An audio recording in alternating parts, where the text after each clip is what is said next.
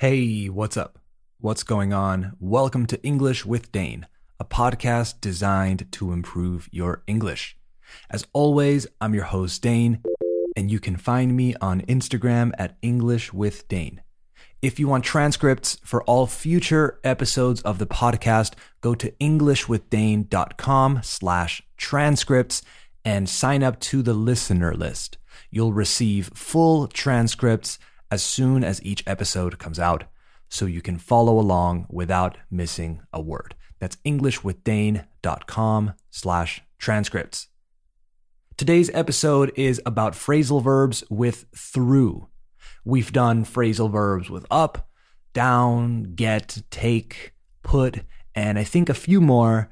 And now it's time for phrasal verbs with through. I don't really have much to say other than let's do this, so let's do this. You are listening to episode 132 of English with Dane. Hit it.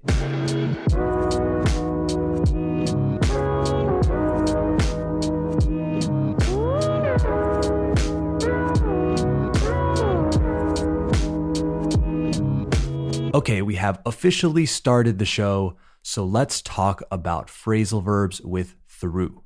First of all, through means a través de, mediante, por, por medio de, incluso, gracias a. It can mean a lot of different things depending on the context, so we have to bear that in mind. Tenemos que tener eso en cuenta. We have to bear that in mind.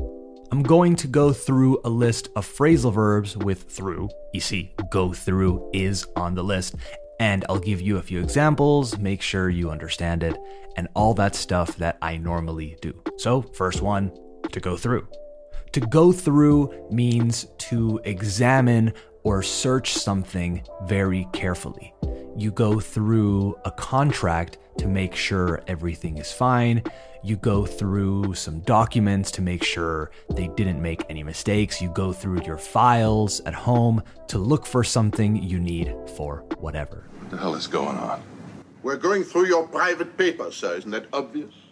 To go through also means to experience something, usually something difficult, embarrassing, painful, tragic, etc. Pasar por algo in Spanish. I'm sure everyone listening has gone through something difficult in life. Remember, the conjugation is go, went, gone. They go through tough times, they went through tough times, they've gone through tough times. Tiempos difíciles. I can't imagine what you're going through. Let's check out the next phrasal verb with through. This one is to sit through. To sit through something means to stay until the end of a tedious or long meeting or performance. Your boss is giving a long speech and it's super boring and generic, pues you have to sit through it.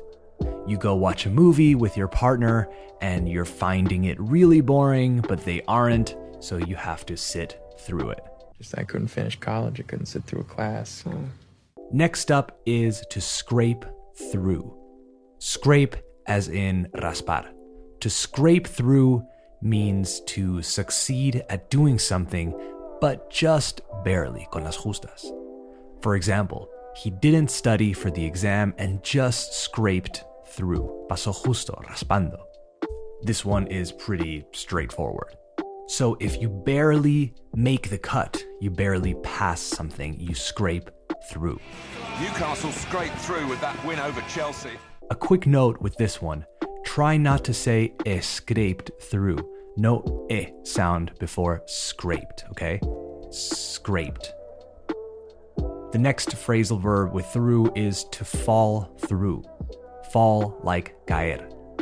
To fall through means to fail to happen. Something that falls through doesn't occur or happen as planned. You were gonna meet some friends, but they can't make it, so your plans fell through. Fall, fell, fallen. My plans fell through is something that is said quite often, classic collocation there. You'll also hear fall through in the context of like he fell through the ice, but that's not the one I'm talking about. That one is more literal. I'm talking about His plans fell through. You know? Okay, two more. Next, we have to sail through something, which is kind of the opposite of to scrape through. Sail as in navegar. To sail through something means to do or pass something quickly and easily. He sailed through college because he was a gifted student. You can also say breeze through as a synonym, breeze as in brisa. To sail through or to breeze through both work. Ambos funcionan. Oh, we would all like to sail through life with no thought of tomorrow, but that cannot be. Okay, one more before I go. This last one is to see through something or someone. To see through in this context means to realize what someone is actually like and to not be fooled by things like appearance or false intentions, to not be tricked by someone or something. I'm sure we've all been in a situation in which you meet someone and they seem fake and calculated, and you see through them. People also say see right through them for emphasis. Again, much like fall through, you can use see through in a literal sense, but then it stops being what it is. I can see through glass. Yes, not the same. So, to see through, again, to not be tricked by someone or something, to realize what someone is actually like or see their intentions that they are trying to hide. Stop it! I see right through you! You're a scared, heartless, horrible little man! All right, that's it for this episode of English with Dane. Thank you for listening. I hope it helped. If you enjoy this podcast, consider supporting it financially on patreon.com slash English with Dane. If you can't or don't want to, that's all good. You can also support English with Dane by following the show on Spotify, Apple Podcasts, or wherever you listen, or by giving it a five star rating and sharing it with someone who you think would enjoy it. Remember, EnglishWithDane.com for transcripts so you don't miss a word, and at English with Dane on Instagram and TikTok for videos, quizzes, and random stuff. All right, talk soon. Bye bye.